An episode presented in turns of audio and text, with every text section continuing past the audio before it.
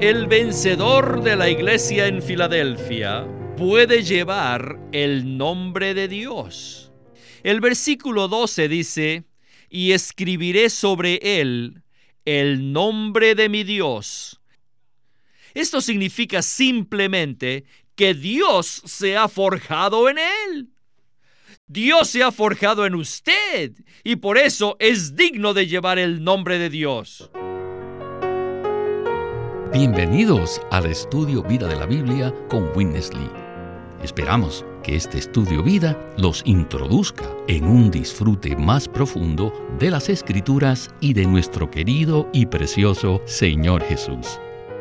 Visítenos en nuestra página de internet radiolsm.com y allí podrán escuchar gratuitamente todos los programas radiales del Estudio Vida. En este mensaje del Estudio Vida de Apocalipsis, llegamos a la iglesia en Filadelfia. En Apocalipsis 3.8 dice, Yo conozco tus obras. He aquí, he puesto delante de ti una puerta abierta, la cual nadie puede cerrar, porque tienes poco poder y has guardado mi palabra y no has negado mi nombre. Este será nuestro tema en este mensaje que se titula La iglesia en Filadelfia, arrebatada antes de la gran tribulación y puesta como columna en el templo de Dios. Y hoy nos acompaña Eric Romero para tener comunión acerca de esta iglesia que tiene una puerta abierta, la cual nadie puede cerrar. Bienvenido al programa. Gracias, Víctor. Siempre es un gozo estar en el programa. Sabemos que Cristo es aquel que les habla directamente a las diferentes iglesias en Apocalipsis 2 y 3, que hemos estudiado en estos últimos programas. Y Él se describe a sí mismo de manera diferente a cada iglesia. Al dirigirse a la iglesia en Filadelfia, Él se identifica a sí mismo como el que tiene la llave de David, el que abre y ninguno cierra, y cierra y ninguno abre. Bueno, escuchemos a Witness Lee y el estudio vida de Apocalipsis. Adelante. El que habla aquí at uh, Philadelphia a la iglesia en Filadelfia declares that he is the Holy One. declara que es el santo, el que tiene la llave de David. Y son pocos los que conocen el significado de esta expresión, la llave de David. Y es así, en Génesis 1, cuando Dios creó al hombre, le dio dominio sobre todas las criaturas. Esto indica que en el propósito de Dios, el hombre sería la autoridad, el que iba a representar a Dios en la tierra. Sin embargo, debido a la caída, el hombre perdió este poder y nunca lo ha podido recobrar. No ha recuperado el dominio en la tierra para representar a Dios, hasta que cuando los hijos de Israel, el pueblo escogido, entró en la buena tierra y construyeron el templo, vemos algo de esto allí. Ahora bien, tenemos que saber que quien edificó el templo aparentemente fue construido por Salomón, pero en realidad fue construido por David. Ahora bien, recuerden que en Génesis 1.26, Dios hizo al hombre a su propia imagen, para que éste lo expresara, y también le dio su dominio para que lo representara. Ahora bien, con esta base podemos ver que el templo está relacionado con la imagen de Dios, porque el templo es la casa de Dios, o sea, la expresión de Dios. Pero el templo fue construido en la ciudad, y la ciudad representa el dominio, o sea, el reino de Dios. Ahora bien, cuando el templo se edificó, existía el reino. Y al mencionar la llave de David, está diciendo que David retiene la llave para el reino de Dios, el dominio de Dios.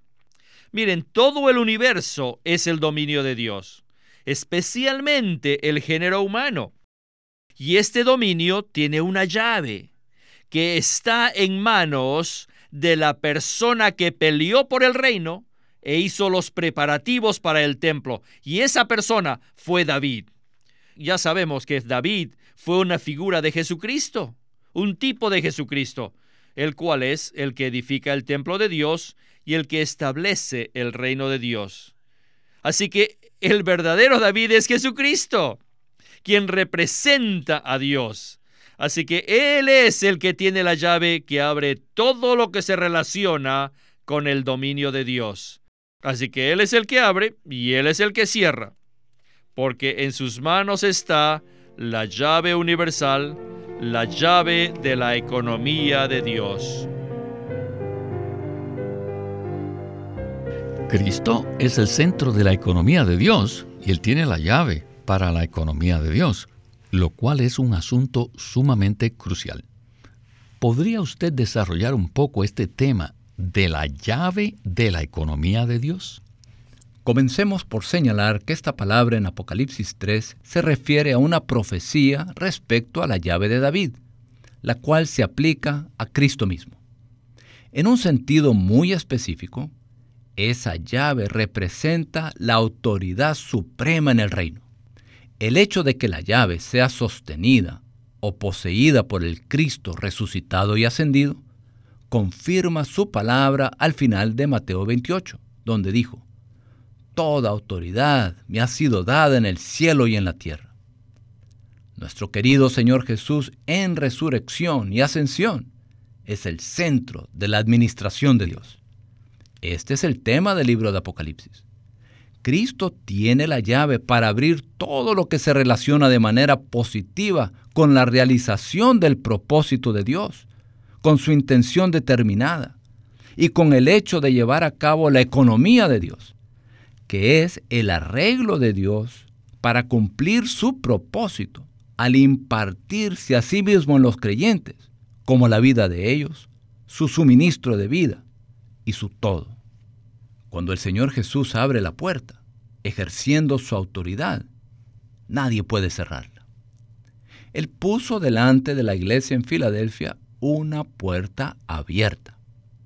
De la misma manera, cuando el Señor usa la llave para cerrar, nadie puede abrir. El Señor se presenta a la iglesia en Filadelfia como aquel que fue designado por Dios para llevar a cabo su propósito eterno a fin de ejecutar la administración celestial de Dios. Él conecta este aspecto de su persona con esta iglesia, lo cual indica que es por medio de la iglesia en Filadelfia que el Cristo que tiene la llave podrá llevar a cabo plenamente la voluntad y la intención de Dios con respecto a la iglesia, con respecto a Israel, con respecto a toda la tierra, con respecto al reino venidero y finalmente, con respecto al cielo nuevo y la tierra nueva, con la nueva Jerusalén, que es la persona corporativa como centro. Gracias, Eric. Si hay alguna llave que queremos tener, es la llave de la economía de Dios. Al inicio del programa mencionamos Apocalipsis 3.8 como introducción.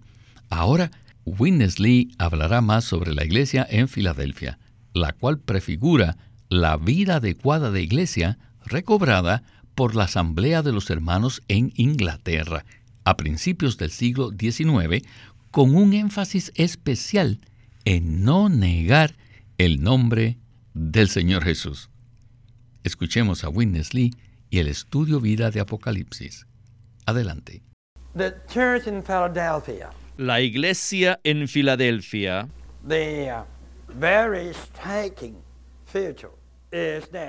tiene una característica especial y es que guardó la palabra del Señor. Según la historia, ningún otro grupo de cristianos ha guardado la palabra del Señor tan estrictamente como aquellos de la iglesia en Filadelfia. Y ellos la guardaron, pero no de una forma tradicional, sino en conformidad con la Biblia. Y esto ofendió a la gente, porque a todos nos gusta preservar las tradiciones de los antepasados. ¿Ven esto? Al abandonar las tradiciones, se abandonan a los antepasados y eso ofende a la gente. Así que inevitablemente se ofende a otros, porque muchos se empecinan en preservar sus tradiciones. Pero a la iglesia en Filadelfia no le interesa ninguna tradición, solo le interesa la palabra de Dios. Además, la iglesia en Filadelfia no negó el nombre del Señor. Históricamente, la verdadera iglesia en Filadelfia fue levantada hace más de siglo y medio. Los hermanos que el Señor levantó en Inglaterra llegaron a ser el cumplimiento de la iglesia en Filadelfia. Ellos fueron la verdadera iglesia en Filadelfia. Desde el año de 1828, esos hermanos nunca se han puesto ningún otro nombre. Solo tienen uno, el nombre del Hijo de Dios, Jesucristo nuestro Señor, el Salvador. Este nombre es suficiente. Por ejemplo, supongamos que usted es la señora Sánchez. Usted no debería llamarse la señora Hernández o la señora González. Miren, les digo, la iglesia no debe llevar ningún otro nombre solo un solo nombre, el nombre de Jesucristo. No crean que el asunto de darse otro nombre es de poca importancia, no. Fuimos salvos en su nombre. ¿Verdad que sí? Su nombre es precioso y nunca tomaremos ningún otro nombre sino el de él. Una vez, George Whitfield declaró que jamás se pondría otro nombre además del nombre de Jesucristo.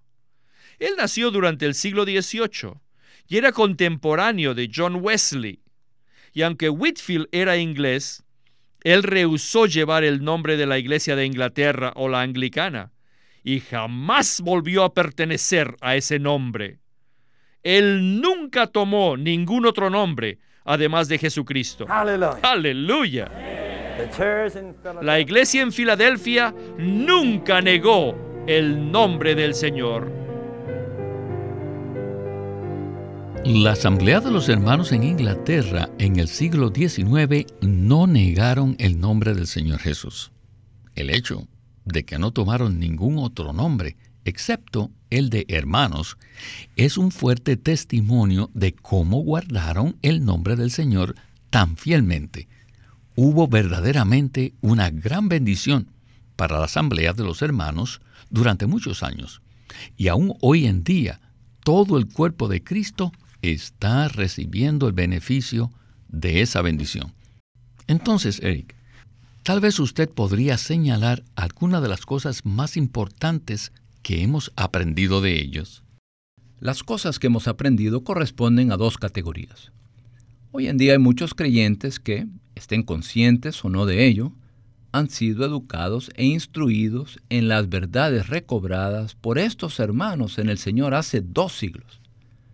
Estos creyentes hoy en día, con su comprensión de la tipología y de la profecía, son herederos de las enseñanzas acerca de la verdad procedente de la asamblea de los hermanos. No obstante, la gran mayoría de los creyentes que reconocen o al menos se benefician de las verdades que los hermanos han dado a conocer, la gran mayoría de esos creyentes no se preocupan por el aspecto práctico de la asamblea de los hermanos. Así que en ese sentido, esa mayoría de creyentes no han aprendido los asuntos más cruciales.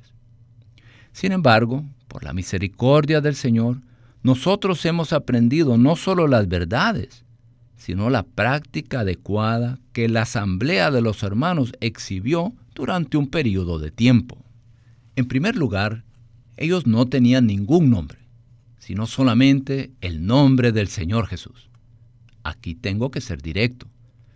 Si alguien se identifica como calvinista, esa persona toma el nombre de un nombre, Juan Calvino. Si alguien dice que es luterano o es leyano, eso equivale a tomar otro nombre además del nombre del Señor. Y en realidad, eso equivale a negar el nombre único del Señor Jesús. Los hermanos de la asamblea evitaron y rechazaron todos esos nombres. En segundo lugar, ellos fueron fieles a la palabra del Señor y examinaron todas las cosas según las escrituras. Y un tercer aspecto es que ellos eran simplemente hermanos que seguían las palabras contundentes del Señor en Mateo 23. No llamen a nadie padre, no llamen a nadie maestro, ni rabino. Todos ustedes son hermanos. Por tanto, el sistema de clérigos y laicos es anulado y las jerarquías religiosas son aplastadas.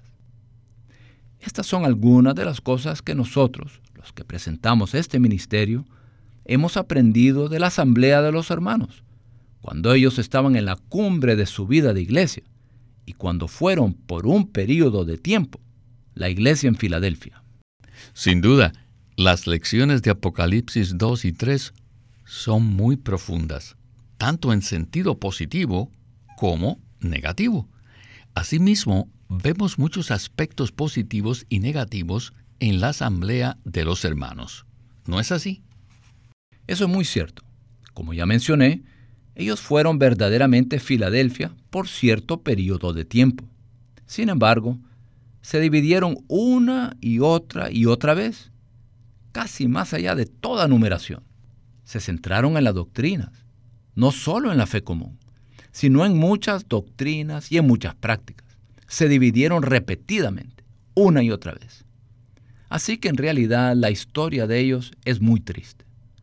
Durante cierto tiempo fueron la iglesia recobrada, pero se degradaron. Y su degradación es una dura advertencia, un hecho sobrio, de que nosotros podemos ser por un periodo de tiempo Filadelfia. Pero si no aprendemos directamente de parte del Señor y su palabra, e indirectamente de la historia de la asamblea de los hermanos, podríamos repetirla. Reconocemos que nos apoyamos sobre sus hombros por todo lo que se ganó y se recobró a través de ellos. Sin la asamblea de los hermanos y la manera como abrieron la palabra de Dios y su testimonio de una vida de iglesia apropiada y genuina, no estaríamos aquí. No obstante, su historia es triste y desgarradora. Acudimos al Señor por su misericordia, para que mientras nosotros heredamos los beneficios que ellos aportaron al cuerpo de Cristo. El Señor tenga misericordia de nosotros, para que en lugar de repetir la historia de ellos, podamos llevar a su consumación las palabras que el Señor le habló a la iglesia en Filadelfia con respecto a la hora de la prueba y en cuanto a los vencedores. Gracias, Eric. Bien, en la última sección escucharemos algo acerca de la recompensa que recibirán los vencedores en la iglesia en Filadelfia. Y por eso quisiera leer el versículo en Apocalipsis 3:12 que dice lo siguiente, Al que venza, yo le haré columna en el templo de mi Dios, y nunca más saldrá de allí, y escribiré sobre él el nombre de mi Dios y el nombre de la ciudad de mi Dios la nueva Jerusalén, la cual desciende del cielo de mi Dios, y mi nombre nuevo. Escuchemos a Witness Lee en la conclusión del mensaje. Adelante.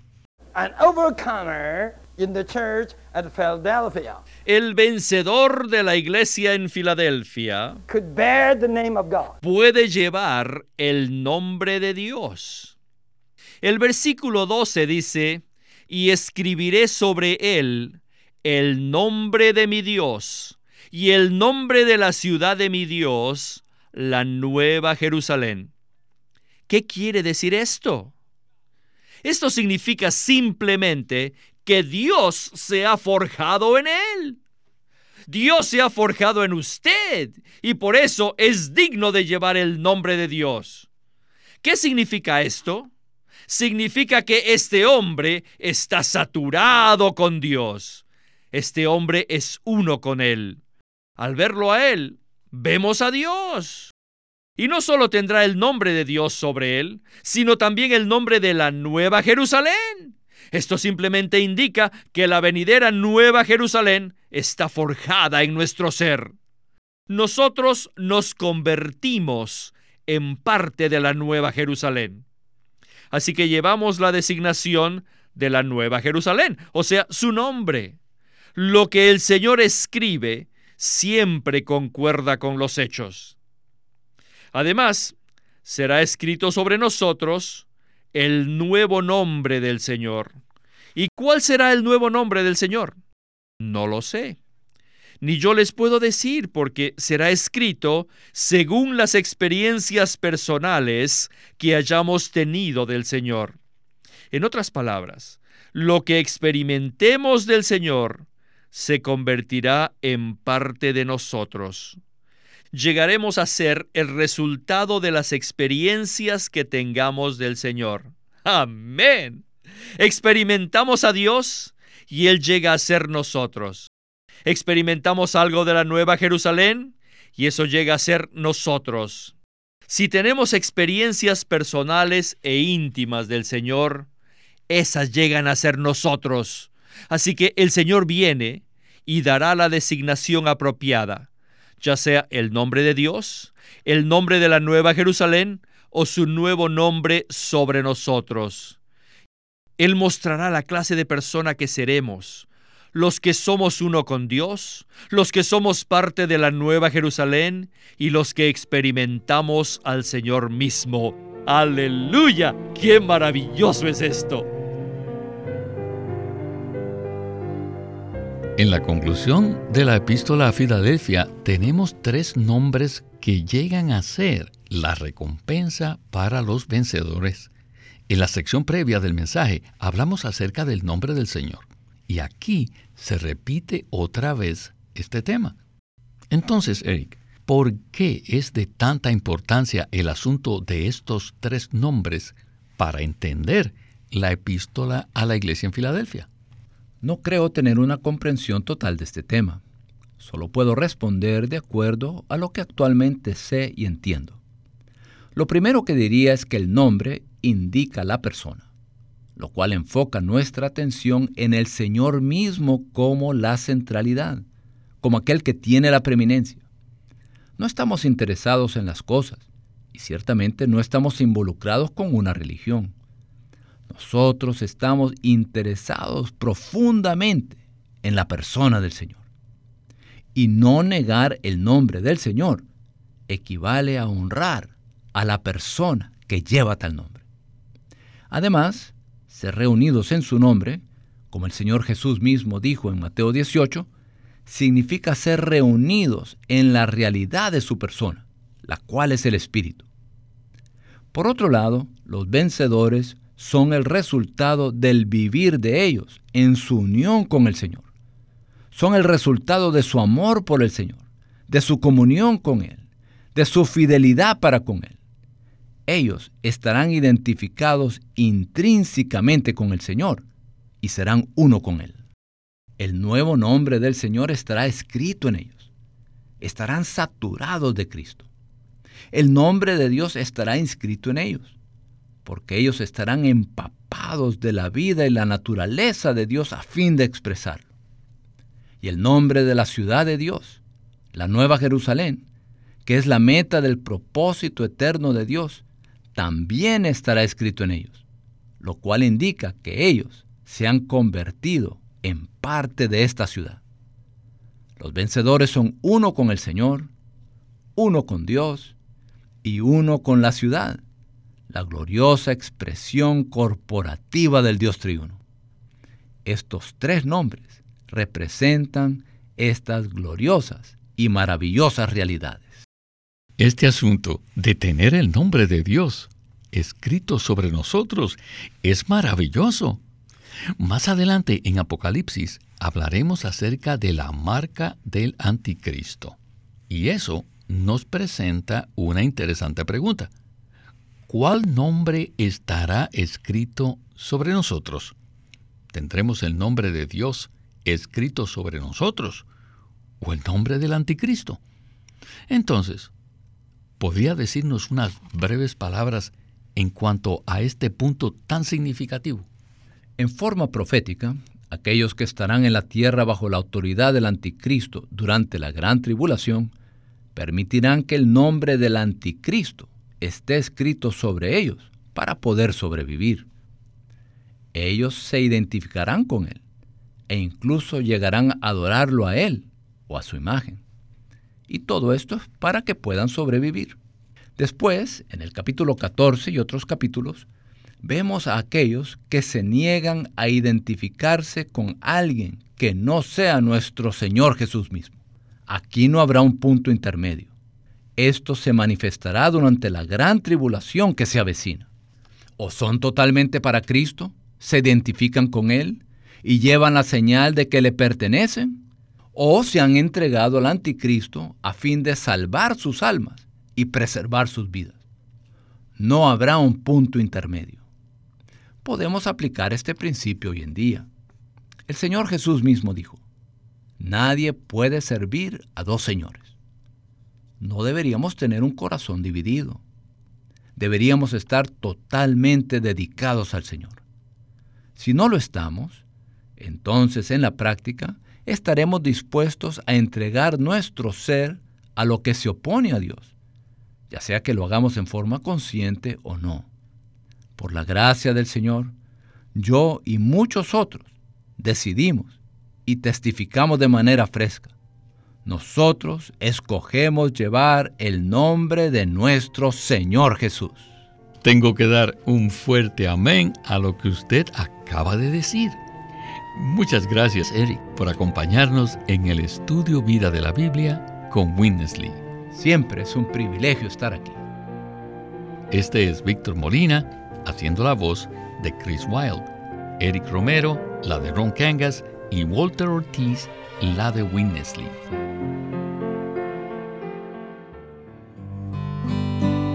Pueden escuchar gratuitamente todos los programas radiales del Estudio Vida o leer en línea los libros del Estudio Vida en nuestra página de internet radiolsm.com. Una vez más, radiolsm.com Living Stream Ministry es una casa publicadora de los libros de Watchman Nee y Witness Lee, y queremos decirles que entre ellos hay uno titulado La economía de Dios, un libro escrito por Witness Lee. En la economía de Dios, Witness Lee explica claramente la obra que lleva a cabo la Trinidad Divina en su economía y ofrece a los creyentes la manera de vencer paso a paso los obstáculos que estorban el crecimiento espiritual a fin de que Cristo haga su hogar en sus corazones y sean llenos de Dios en plenitud. La economía de Dios, escrito por Witness Lee.